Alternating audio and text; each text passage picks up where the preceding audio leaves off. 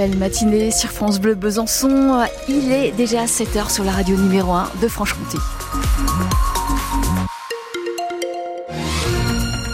Et sur les routes franc-comtoises, rien à signaler pour l'instant, mais vous êtes témoin de quelque chose, n'hésitez pas. 03 81 833 111, prévenez-nous, on fera le relais sur les routes.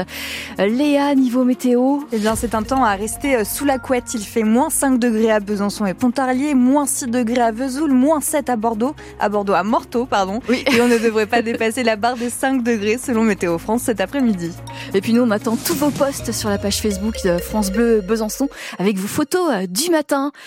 Et puis les titres, euh, le journal, euh, le journal donc quatre blessés dans un grave accident à Puzet sur la nationale 19 au nord de Vesoul. Oui, un choc violent entre un poids lourd et deux voitures.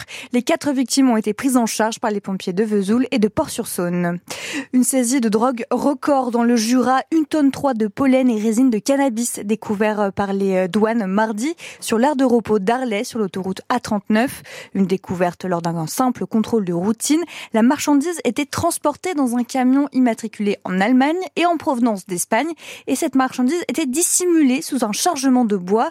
Le chauffeur devrait être jugé lundi en comparution immédiate par le tribunal correctionnel de Lons-le-Saunier. C'est la plus grosse saisie de cannabis jamais effectuée dans le Jura. Travailler sur de vraies commandes pour de vrais clients, voilà le pari de la nouvelle école du bois qui a ouvert à Saint-Loup-sur-Semouse en Haute-Saône.